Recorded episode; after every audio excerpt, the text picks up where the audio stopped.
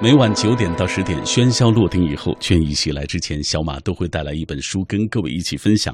当然，我们也会透过这样的方式啊，认识书背后的这些通过文字跟我们分享和交流的朋友。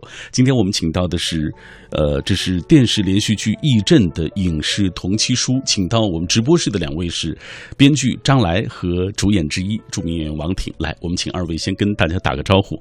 王挺老师，大家好，我是王挺。嗯。张来，大家好，我是张来。嗯，张来是这部电视连续剧的编剧啊。这个编编剧的工作其实是特别不容易的。我们知道，就是现在有一个好故事，其实是很难的。呃，《义阵》这个你大概就是做编剧，这个做了多久？就这部戏？呃，我的不谦虚的说，嗯，《义阵》这个戏其实是我写的最快的一个戏。哦，最快的一个戏。啊，多长时间？呃，一年。呃，一稿是不到一年，嗯，呃，整个完成是一年多一点点，嗯，所以其实还是一个一个挺长期的一个一个工作啊，是，而且是那么多年积累之后，慢慢的才有这一步的这个所谓速度上的这种快啊，是很不容易的。呃，王婷老师，呃，你最初看到这个戏的剧本的时候什么感觉？呃，我看到的时候就就很兴奋，嗯，而且因为当时我正在准备接别的戏。后来，呃，制片人找到我以后，给我看这个剧本，嗯，然后我当时看了以后，因为通常那时候找我都会是挑梁的，就所谓的男呃男一号，嗯，然后那我看完这个剧本以后，我跟那边打电话说，我说我大概四天看完了，我说我一定要演这个肖月，嗯。啊，很喜欢很喜欢这个人物，我觉得一个反派。算是个反派啊，算是吧，算是吧，但是打个小小的引号。但是实际上，你过去给人。印象当中演的戏的全是正面角色，对对对对，嗯，就像我今天见到你，第一第一反应我说你是又红又传的，我觉得，呃，其实其实心里也有也有好多小九九，好吧，这样，呃，今天晚上北京卫视的红星剧场正在此刻也正在热播啊，这部电视连续剧从今天晚上才开始播。那以下我们透过一个小的片段啊，这也是我们今天晚上截取的刚刚一个小的片段，我们来听一下，嗯，一阵。法下镇的镇民们。都是一群可以以假乱真的表演家。你们的任务是什么？我所知道的情报事关重大，重大到令人难以置信。军统局就喜欢把这种铤而走险的活交给你们这种闲置已久的存货。我们的任务就是生活，这生活任务永远都不要结束。上峰给咱们的任务都是生活。对，你们的任务就是生活。生活，嗯，最后一句就是王婷老师所说的生活。哎，义镇啊，这个就是发生在这个小镇上的，这些人都不是白来的，他们是间谍啊，对，是这样一个群体啊。对，这个镇上所有的人都是这样。这个灵感怎么来的？张来，呃，其实呢，我想弄一个这个呃，换一个时代去写恶人谷。嗯，换一个时代写恶人谷。我想把，其实这个呃，这个设计的初衷呢，是我想让一堆最厉害的人啊，去承担一个最无聊的任务。哦，这样啊，它其实是我设计一个戏剧矛盾。嗯嗯，那么既然是这样的话，它最无聊的任务背后肯定有最大的秘密。嗯啊，所以它其实是一个设计。嗯，在这个设计呃完成之后。特别快的就出了这个故事，嗯，我们今天晚上带来的就是《义阵》啊，这部电视剧的这个影视同期书啊，呃，影视同期书这种概念，其实这些年我们才看到啊，呃，这个我不知道王婷老师以前你所参演的或者演主演的一些影视剧有没有过这种影视同期书，你来做宣传的？好像呃，第一次，第一次没有，对。就是这些年，这个影视同期书呃比较受大家关注，很多人也在吐槽说，这是不是为了这个再赚挣一回钱，或者是为了延续，比如说一部电视剧或者一部电影的这个名气啊，这个呃所谓炒作的一部分，嗯你怎么看？我觉得呃挣钱也没什么不好的，这是一方面；另一方面呢，能够让观众拿到一本书，能看到文字，我觉得也挺棒的。嗯。就是你，你因为看到书以后，你看看演员是怎么当当初是怎么来解读这个剧本的，嗯，呃，因为他这个这个书像《义正》这本书写的不像小说那么大量的有心理的描写，基本上是有点像剧本。嗯，所以我觉得如果观众拿到这样的书来看这个电视剧的时候，我觉得也挺有意思的。嗯，对，他就是他会看到演员是怎么揣摩那个台词以外的心理动作。嗯。对，嗯，呃，张兰老师，就是我们很多人觉得这个文本的东西啊，很好奇，就是一个剧本啊，它和一个小说其实呈现的方式是不一样的。对，呃，剧本可能都是我们想象的，就是分镜头的那种一个一个镜头的这种这种这种切分啊，呃，要做成一个就是比如说影视同期书，实际上还需要你们有更多的一些加工，比如说心理的描写啊等等，这方面给大家讲一讲。呃，其实呢，就是我一开始啊。是想先从小说入手，嗯，但是我后来呢，就是一对上电脑呢，觉得没有场号，我就不会写了，啊，于是我就先把剧本写出来了，这因为这个习惯嘛，嗯，那么，呃，事实上那个剧本转换成小说并不是呃太难，呃，只要你把那个剧本写剧本的过程当中，把所有东西呃的东西写细。嗯，表达清楚，啊，那么到小呃，把它转换成小说的时候就不会费劲。嗯，啊，这是我的感受。嗯，好，品味书香，我们今天带来的是电视连续剧《义正》的影视同期书啊，同名书。那接下来我们要透过一个短片来了解一下这本书和这部电视剧的相关情况。八下镇的镇民们都是一群可以以假乱真的表演家，比风声更揪心。比潜伏更血腥。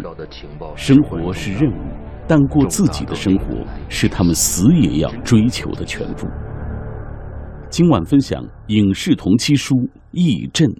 我们的任务就是生活，这生活任务永远都不要结束。上峰给咱们的任务都是生活。当忠诚被亵渎，昔日组织变成地狱使者，反抗是唯一的出路。五十九名各怀绝技的国民党特工接到神秘任务，潜伏在日统区一个叫坝下的小镇上生活。任务背后的真相是什么？没有人知道，除了孩子，其他都是假的。然而，随着战争局势的变化，忠诚遭到亵渎，信仰也被打破，绝杀来自于一直尽忠的组织。他们终于决定放手一搏，去过哪怕一天自己想过的生活。去维护住真爱的一切，很值得期待的一部电视剧。当然，我们今天介绍的影视同期书也特别值得大家期待。今天在节目进行的过程当中，微博、微信的平台当中，很多朋友在吐槽所谓抗日神剧啊。我们今天这个还才刚刚开始播出，所以这个他们所吐槽的肯定不是和我们这个戏有关系的啊。来。嗯，有朋友说了，说到抗日神剧，说手撕鬼子、尼姑抗日啊，八路军用这个所谓的 AK 四七啊，还有这个呃飞镖能把日军的子弹打飞啊，还有雷人的台词等等。比如说有一个抗战刚刚开始，爷爷就告诉孙子说，抗战八年就结束了，你要记住啊，等等啊，就说大家都说这个导演和编剧不尊重历史。呃，我觉得说实话，就是这两年，因为王婷老师也罢，还是呃张兰老师，你们因为身处在影视圈当中。啊，比如说你们去哪里拍戏，肯定一定有拍这个抗日剧的这方面的东西啊。呃，你就你们身边的摄制组一定有拍这个抗日剧的。嗯，对，呃，是不是特别火爆？觉得我我我应该在演员男演员里面算抗日剧拍的，不说前五位，应该也是前十位了。嗯，那么非常有幸的是，没没有去演过那样的。就观众们吐吐槽的那种雷剧和神剧，还是有底线的。我觉得，如果演员丧失了这个底线的话，那做这个职业也就没有意思了。干什么都能挣钱，我觉得这个还是一道底线。嗯，本身抗战是非常悲壮的一段历史，我们这么去麻痹自己，这么去娱乐化，嗯，我觉得我自己也挺受不了的。挺说句心里话，我特别不想说的一个词儿就是。我挺鄙视的，嗯，挺鄙视，嗯，张良老师，呃，作为编剧啊。我这个说实话，刚才大家提的这些问题，我觉得都和编剧可能多少有点关系啊。就是他说的什么导演不尊重历史了，编剧不尊重历史了，包括这个手撕鬼子呀，包括这个八路军用 AK 四七呀等等啊。我们想象可能这这都跟编剧的工作和这个导演的工作是有关系的啊。您这个给大家说一说，怎么会出现这么多的问题？呃、是有关系，而且编剧其实是有呃比较大的责任的。嗯，那么。我们我们现在就是有一个不是太好的一个一个一个现象，就是我们不断的追求屏幕上的刺激化。嗯。那么在这个刺激化的压力下面呢，就就竭尽所能吧。那么他又放在了那么一个历史环境当中，自然他就会不负责任的出现各种什么。手撕鬼子啊，那个那个不符合物理学的自行车翘，没错没错，包括 还有前段时间网上报的那个手榴弹，手榴弹在裤裆里。啊，对，那个那个，我觉得，哎呀，他呃，但是呢，他也有很多呢，就是道听途说，嗯，因为那段呃时期的民间传说 就是很多。那么他很多那个编剧听的那个故事呢，未必是真的，嗯，但是他把它采信下来了，所以，我我觉得这都不是一个呃严肃的这个创作的创作的态度，哪怕你想写一个以呃那个历史时期为背景的一个传奇戏，嗯嗯，也也不应该这么去去去弄。那么，呃，而且现在网络那么发达，又有百度、度娘。对吧？你稍微考证一下，就不会出现这种现象。嗯，啊，对，我觉得就是手撕鬼子也罢呀，就是然后丧失了地心引力也罢，这和一种和一种现象有密切的关系。就是我们那个古装戏退出黄金档以后啊，就是退出各大卫视的黄金档以后，是嗯，有很大一部分拍古装戏的这样的算是不错的人才吧。嗯，呃，业内的工作人员。他不知道干嘛去了，因为古装戏的这个需求量一下就锐减了。嗯，那么他们把这种能力全部用在抗日剧上了。对对对，一开始的时候我特别接受不了这个，我我跟所有的制片人和所有的导演说，我说我演戏一定要有地心引力，我不可能一把脚上房子了，这是不符合万有引力的。牛牛顿要知道会会气的，会生气的。嗯，这是这是我们我们指导自己生日常生活的科学。都不会接受的。还有就是一些情节上的雷人，嗯，这个作为演员呢就很麻烦了。但是，嗯，如果你接到的是完成本，还好一点；如果你接到的不是完成本，是后塞给你的，你你就有这个权利去跟导演去商量了。嗯，呃，是不是一定要从裤裆裤裆里拿一个手榴弹，然后说这么雷人的话？嗯，我觉得是可以去商量的，因为大家都知道，刚才呃张兰老师也说了。刺激嘛，刺激收视率就会高嘛。那这刺激它也是有底线的。嗯，你不能拿八年拿拿抗战的这段悲壮的历史来娱乐呀，就是还是还是要有底底线。嗯，好，呃，还有朋友提问题给这个王婷老师了，说看过你的所谓重案六组啊，看过断剑啊，穿越火线啊，呃，穿越火线和断剑，我记得都是抗日剧吧。呃，对，不同时期的，不同时期的，嗯嗯嗯，他说很喜欢这样的一些角色啊，你演的这些人物，基本上你演的全都是主角对，都是断剑是挑梁的，穿越火线也是男一号，都是都是。嗯，好，呃，现在马上要进入广告时段了，广告之后回来啊，我们给大家来继续的分享，呃，这部影视同期书《义阵》啊，有同时有很多的问题要问二位，稍后我们再回来。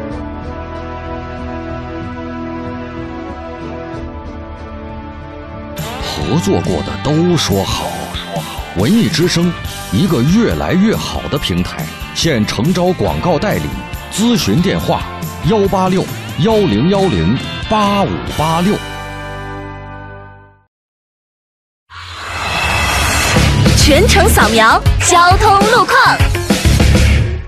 这一时段，我们一起来关注周末的出行提示。明天是穆斯林群众的开斋节，将会举行一系列的开斋节活动。从早上七点三十分到中午十二点，广安门内大街至南横西街禁止机动车通行以及公交车绕行，呃，要进行临时的交通管制措施。另外，周末交通场站周边是交通出行的热点区域，其中十三点到十五点是拥堵报警的高发时段。听天气知冷暖。欢迎和小马一起来关注天气。今天夜间雷阵雨转中雨，最低气温二十一摄氏度。明天白天阴有雷阵雨，最高气温二十八摄氏度。目前实时的空气质量指数是七十七，空气质量优良。今晚天气凉爽舒适，适合居室通风。未来的一周，北京将会持续雷阵雨天气。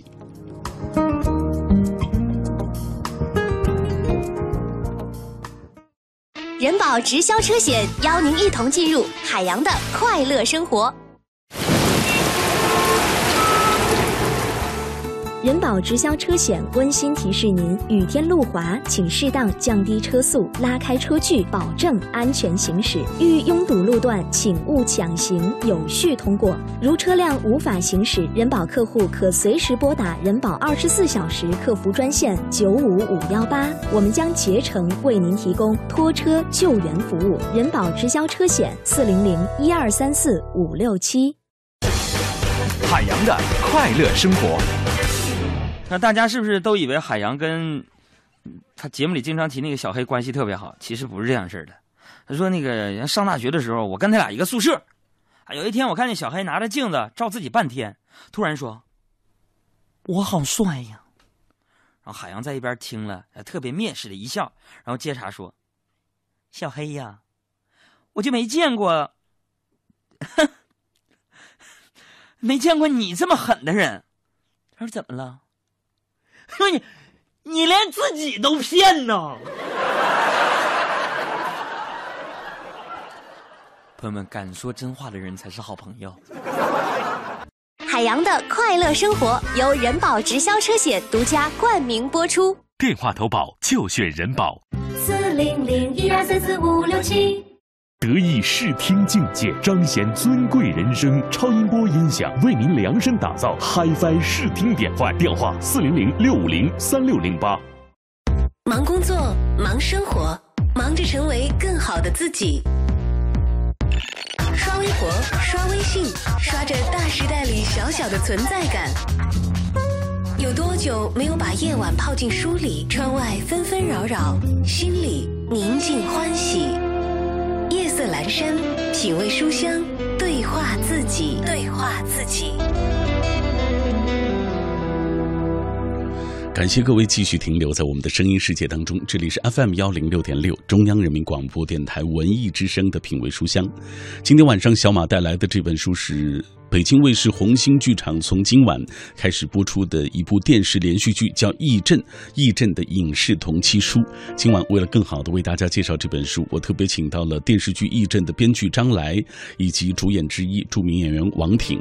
在我们节目进行的过程当中，也欢迎各位也加入到我们的讨论当中来，跟我们一起分享啊！如果你看了今天晚上播出的《义镇》的话，那分享一下你看到的一些感受。那如果你还没有看到，希望通过今天我们。的解读为大家来做一个宣传啊，给大家做一个预热。那微信、微博的平台，大家都可以已经为大家开放了。呃，期间这些年，其实我们看到很多抗日剧，抗日剧大行其道，有很多被人吐槽的抗日神剧。你反感抗日剧当中的哪些雷人的情节？也欢迎来分享。接下来，二位老师，我们继续来看看大家的留言。呃，枫叶百合说，刚刚听到二位嘉宾在聊有关于这个抗日神剧的问题啊。他说，在我看来，抗日神剧的应运而生，正是因为现在比较浮躁。娱乐去神圣化的文艺氛围所决定的，从那些所谓奇思当中，除了标新立异、博眼球之外，无法传达所谓正确的历史真相，从而正视历史。最看不惯的就是拔高自己、丑化敌方，好像浴血抗敌的这个抗日战士与弱智打了八年一样啊！战胜强者你是英雄，打败脑残你胜之不武。他，所以我几乎不看所谓抗日这些神剧。嗯，他说，我觉得这位观众说的都是对的，但是呢，也不要一棒。子全都打死了，也有好剧的。嗯，是，比如说今天我们为大家介绍的义镇，比如说我们的义镇，我觉得还是靠谱的。好，靠谱在哪儿？嗯，首先角度就是这个戏如果大家看的话，会发现你眼前一亮，嗯，然后你的头脑会跟着冲浪，嗯，就是这样的角度去写一个呃战争剧，嗯。呃，别说观众了，就是我演那么多年戏了，算是业内的一个老人了，嗯、很资深了 我。我自己都觉得，嗯嗯，不错。这个剧本确实从结构、人物、台词，嗯，呃，到每场戏都非常好。我觉得是一个是一个比较完整的一个一个一个一个东西，嗯，呃，做的做的很用心的一个剧本。嗯，好，来，我们继续关注。七一长歌说，虽说影视艺术是高于生活的，但是脱离生活想当然、胡乱的杜撰，使得雷声滚滚、遭点频出，就不免有误人子弟之嫌。所谓抗日雷剧啊，罔顾历史真实，异想天开，如抗日英雄飞天遁地啊，扬手成片杀敌，这个手榴弹炸飞机啊，服装枪具穿越，特别是弱化、矮化对手，低俗手法迎合市场啊，既非严肃对待艺术的方式。也是对抗日先烈的嘲弄和不敬。你看他说的多好，其实说的特别好，嗯，说的特别好。从这个角度，从这个意义上来说，是应该很好的，就是重视一下我们这抗日剧的这种这种改革啊，这这要严肃这样的一个市场。来，呃，这个很多朋友在跟我们继续分享他们看到抗日剧的种种的一些感受。当然，也有朋友说了，《义阵》这个小说啊，因为这个目前他已经看到了，说是他说我倒不觉得像剧本啊，喜欢里面的这种快节奏。每个人都有不同的这个解读方式，当然有人就觉得这是一个快节奏的表现方式。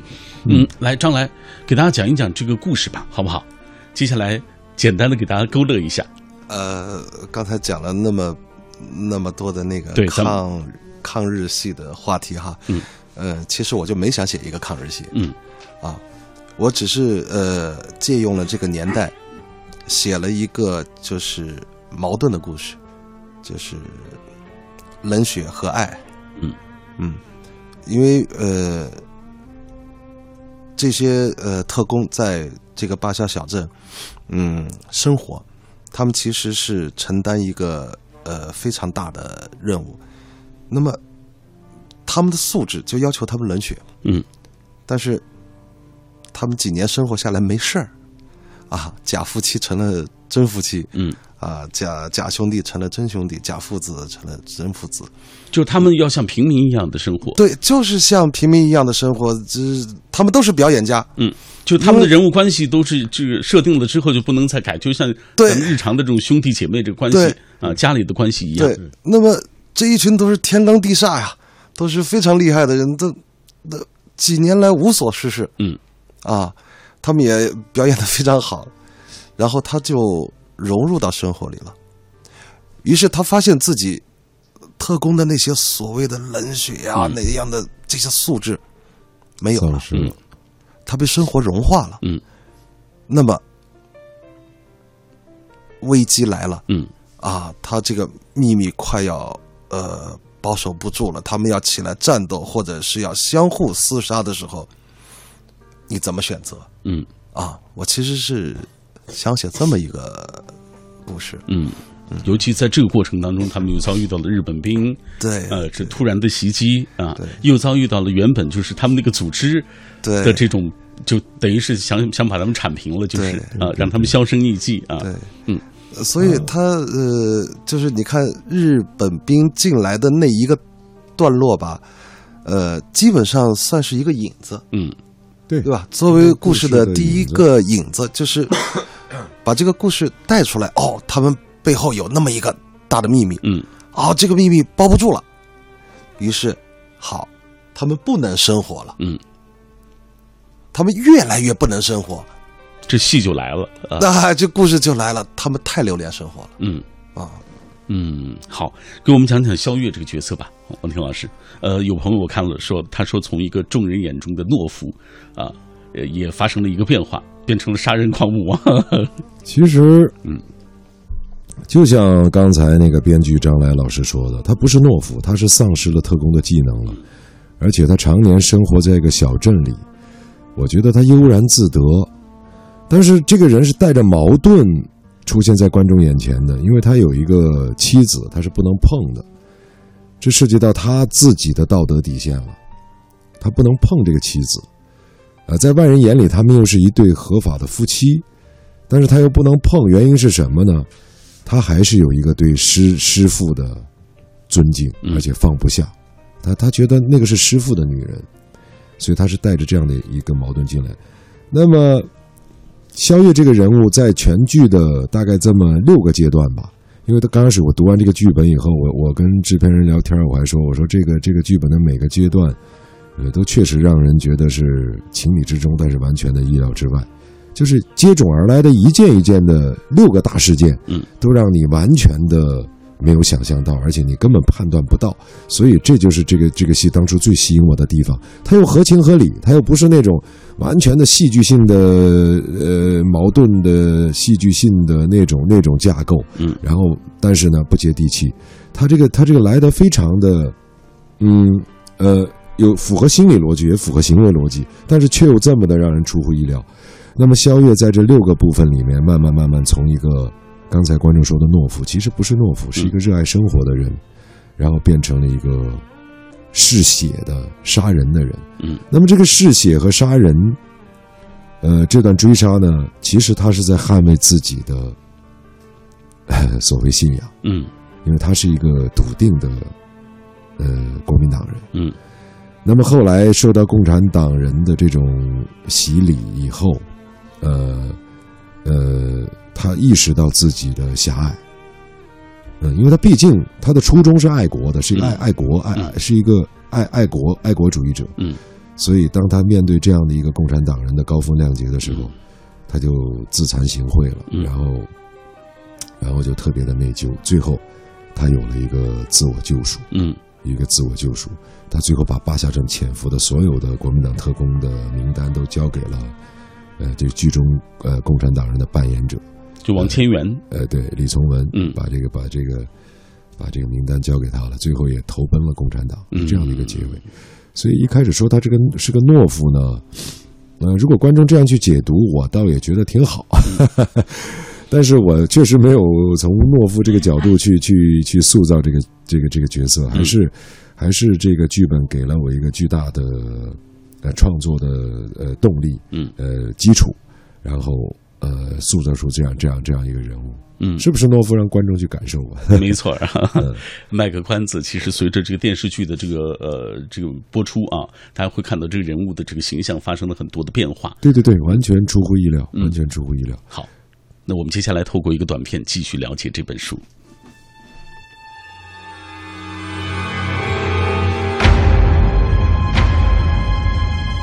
电视剧版《义阵》由怪才编剧张来潜心创作，实力演员王千源、王挺、王丽可等联袂主演。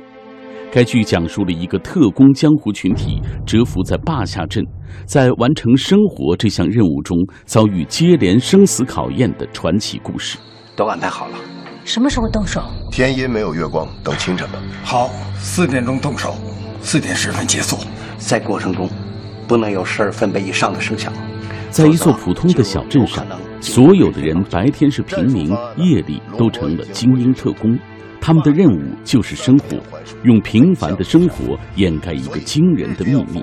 当他们混淆了任务与生活的不同，忠诚被上司亵渎，信仰又完全迷失后，还要面对一场新的杀戮与救赎，可以说是一场生命和信仰双重拯救的传奇故事。影视同期书《义阵》在佐以大量剧照的基础上，将剧中镜头语言无法表述的精彩内容，用生动形象、极具画面感的文字语言呈现给广大读者和观众。这就是我们今天晚上为大家带来的影视同期书《义阵》啊，这部呃小说其实它要比电视剧啊，应该说展开的这个空间的想象会更大一点，因为电视剧是具象的嘛，但是这个文字呈现的这个世界是全靠大家去想象的，所以从这个角度上来说，提供这样一个文本，我觉得是就像王婷老师所说的，它是对于很多人就是你可以揣测一下，就是如果是你，你是其中的角色，或者如果你让你演这个其中角色，你怎么来处理啊？来说他这些台。词等等，嗯嗯，有朋友问了王婷老师，就说这个演员怎么能够尽快的融入一个角色啊？他觉得是很好奇的一个事情。比如说演什么样的角色，实际上他是有不同的身份界定的。嗯，我觉得演戏其实是两点吧。嗯，要么你理解，要么你经历过。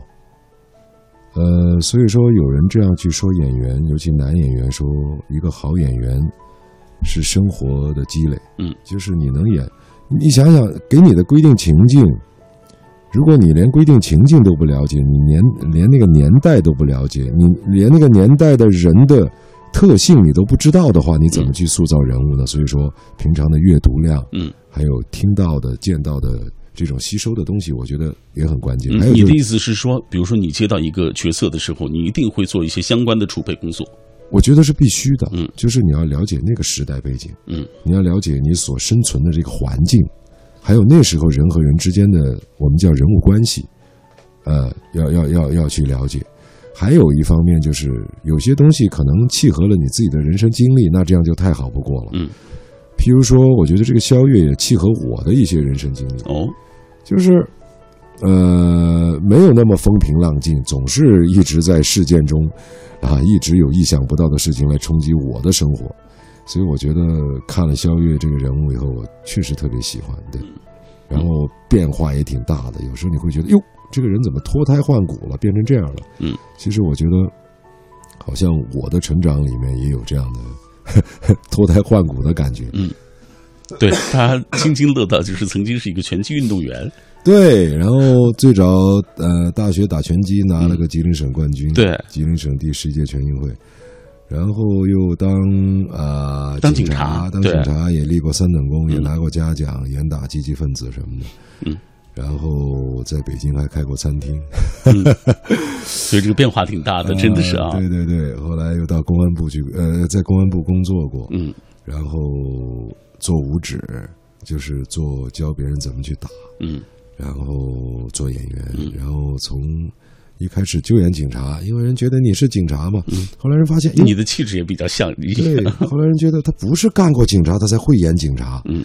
其实这是真是一个一个一个多么真的真理啊！你你你你干过警察和你演警察根本是两个概念。嗯，就是说，警察现实生活那些事，就我们经历那些，跟表演是两个概念。嗯，但是可能我觉得心理素质方面会得到一些锻炼吧。对，嗯，所谓就是大家最早其实接纳和熟悉的那个角色，就是《重案六组》那样的角色。对，那个其实是要感谢徐庆东导演，还要感谢编剧。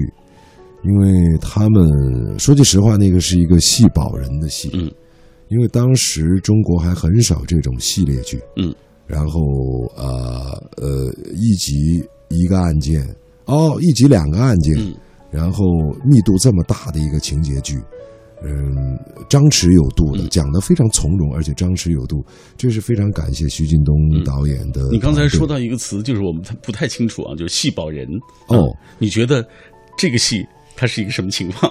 我觉得当然是一部戏保人的呃剧本了。嗯，但是呢，有一个问题，因为来哥的文字呃不是那么呃大众化，嗯，或者是口语化，不是那么太口语化。嗯，所以说，如果演员理解不了你在表演的时候，你的心理动作不不足以支撑这段话的时候，会让人觉得你的表演很假，就是变成一个吐字工具了。嗯。我很庆幸的就是，我非常喜欢来哥写的词儿，但是我不知道是不是所有演员都能够都能够吐呃说来哥写的词儿说的那么畅快。嗯，但是我当时看这个词儿的时候，整个看完，我不是光看我的戏，我觉得是特别有风格的一部剧。嗯，所以我我是我是觉得是这样的。嗯，来来哥，其实是挺折磨人的。啊，挺折磨的，其实挺折磨人，但是我乐此不疲，因为 是。每个词儿吧，嗯，要每个人的个性来说出来，然后吧，我又有一个习惯，我老是觉得吧，我在写的时候把它念顺了。你看我这个业余的把它念顺了，演员一定顺得下来。嗯，结果我后来发现，我是一个有严重口音的人，很严重的南方腔的人。嗯，对。那么其实我写的好多词儿，我自己念得很顺，而且那个感情也很很很到位，但是。呃，给演员，我后来想想，其实是蛮折磨的。嗯嗯，不是，他首先是一个编剧要把三十多人都写得丝丝入扣，这么不是容易的事情啊，而且在一年多的时间，这是不可能完成的任务。嗯，那时候体力好。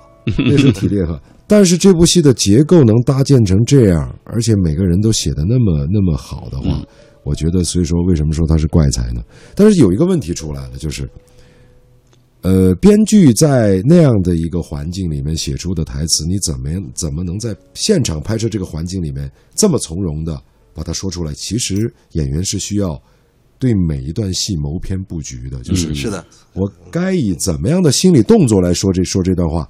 比如说，我现在正在说话，是要向观众表达，呃，我我怎么看来哥这个戏和、嗯嗯和和和演员的表演的，嗯对不对？这是我说说话的。对那么台词里你也一定要找到你的心理动作、潜台词，包括肢体语言很多方面。嗯，对。所以我说，来哥的词一旦你找到了心理动作，你会觉得太舒服了。嗯是一个演员和一个编剧啊，我觉得是一个虽然隔着时空，但是你会感受到神交的过程啊，神交的过程非常爽，非常爽，非常很不容易啊！我觉得这个其实，呃，我也采访过很多的所谓编剧啊、演员，之前就是大家可能会对戏有不同的理解。哦啊，包括语言上这个该怎么说这些话啊，哦都有不同的这种理解和诠释。我们也看到过有人吐槽，互相之间还开战啊，啊开战这样的情况，哎，对，所以今天这个状况是很难得的。看样子，这个王婷老师是很很喜欢这个戏啊。而且我发自肺腑的说句话，张来是一个用心写戏的人，嗯，非常了不起，能在甭说一年多了，他就说写了五年我都信，这样的一个剧本。呃，不是很多，不是所有的编剧都拿得出来的，嗯，都在掺水，嗯，都在注水，但是这个剧本真的是张弛有度，而且结构非常之好，嗯，人物写的也非常之好，对，如此惺惺相惜的两个人，我们接下来要通过短片进一步的了解他们啊，来。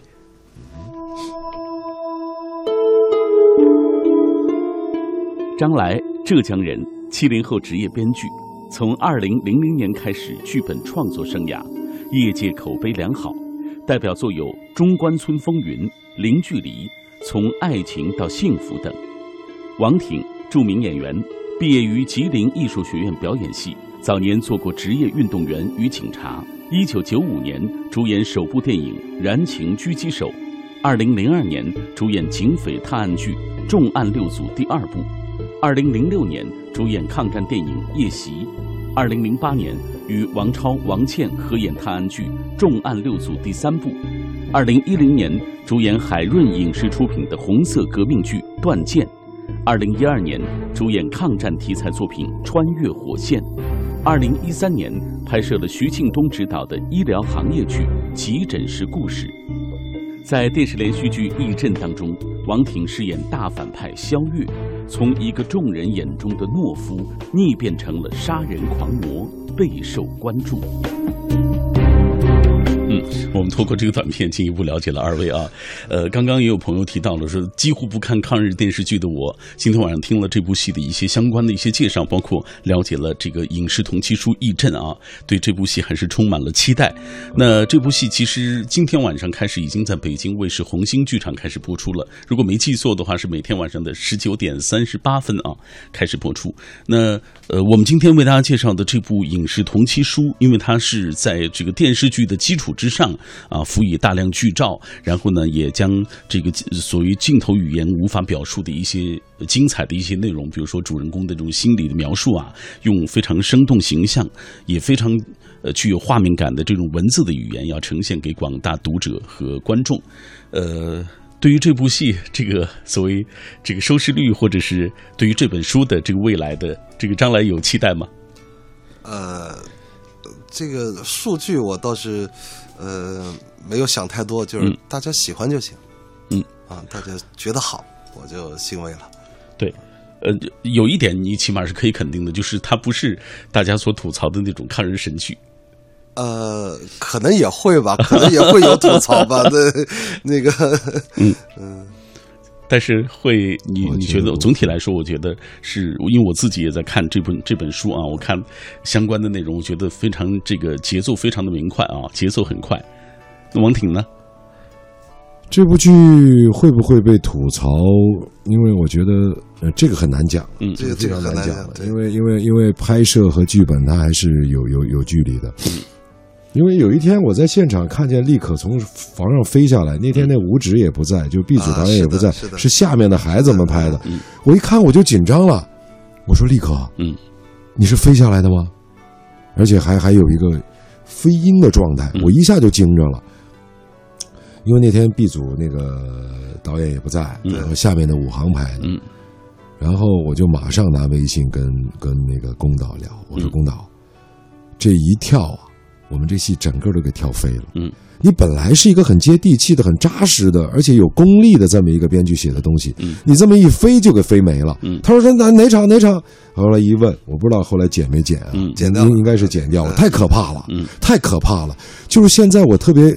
我特别的想说，就是很多抗日戏是毁在一些不靠不靠谱的武指手上，哦，胡打乱打，就他都不知道，因为我是用过枪的人，而且我也是我也是在抓人的时候开枪打过人的人，嗯，就是他都不知道枪的功能，还有中枪的反应。你看，你看有些武行一中枪，一打他跳起来就就就就倒地了，这都完全完全不知道在哪儿从哪儿来的，都是一些。